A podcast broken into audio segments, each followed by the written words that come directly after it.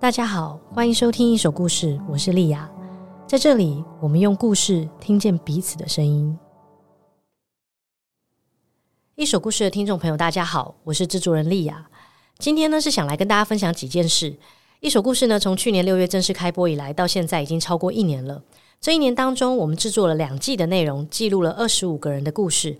第一季，我们探讨的是台湾社会的微趋势；第二季，我们则是围绕在改变这个主题上。这两季的节目不只让我有机会记录到更多有意思的故事，也让我从这个节目当中认识到更多的听众。从开播以来，一手故事的听众也逐渐成长，这对一个小小的团队来说，真的非常激励人心。如果你是从第一季就开始收听一手故事的听众朋友，相信一定能发现，我们从第一季第一集到上周刚播出的第二季第十二集，在内容制作层面上也开始有了改变。过去呢，我是文字记者，其实没有做过声音节目。但在制作一首故事的过程当中，我跟剪辑助理很努力的在学习如何通过声音把故事说好。我们做了一些新的尝试，但同时也还有非常多的地方需要学习。之前曾经有一个听众呢反映过说，为什么我们不要持续保持周更，而是采取季更的方式？关于这一点，主要有两个原因。第一个是目前一手故事呢还是独立制作，所以人力跟资源都不太足够。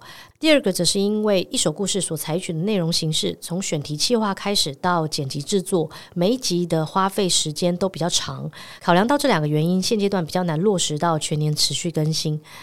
听到这里的听众朋友，如果你喜欢一手故事，很欢迎你用行动来支持一手故事。不管是把一手故事分享给更多的朋友，或是以小额订阅的方式来支持，我们都会非常感谢。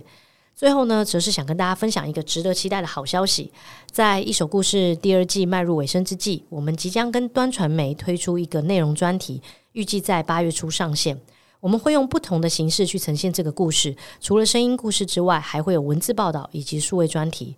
这个故事呢，是我花了半年的时间记录一个预备进行性别重置手术的大学生小雨的故事。小雨是一名生理男性，但他从小就希望自己能够变成女性。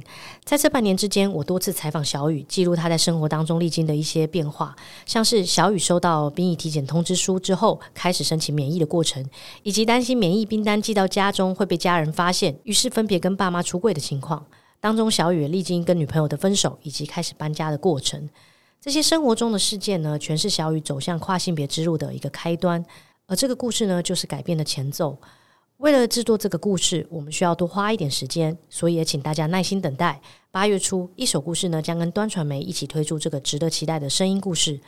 而在这个内容专题之后，我们在第三季来临之前，也会试出一些主题单集，同时筹备第三季。非常感谢大家对一首故事的支持，也欢迎大家持续锁定我们接下来要推出的内容。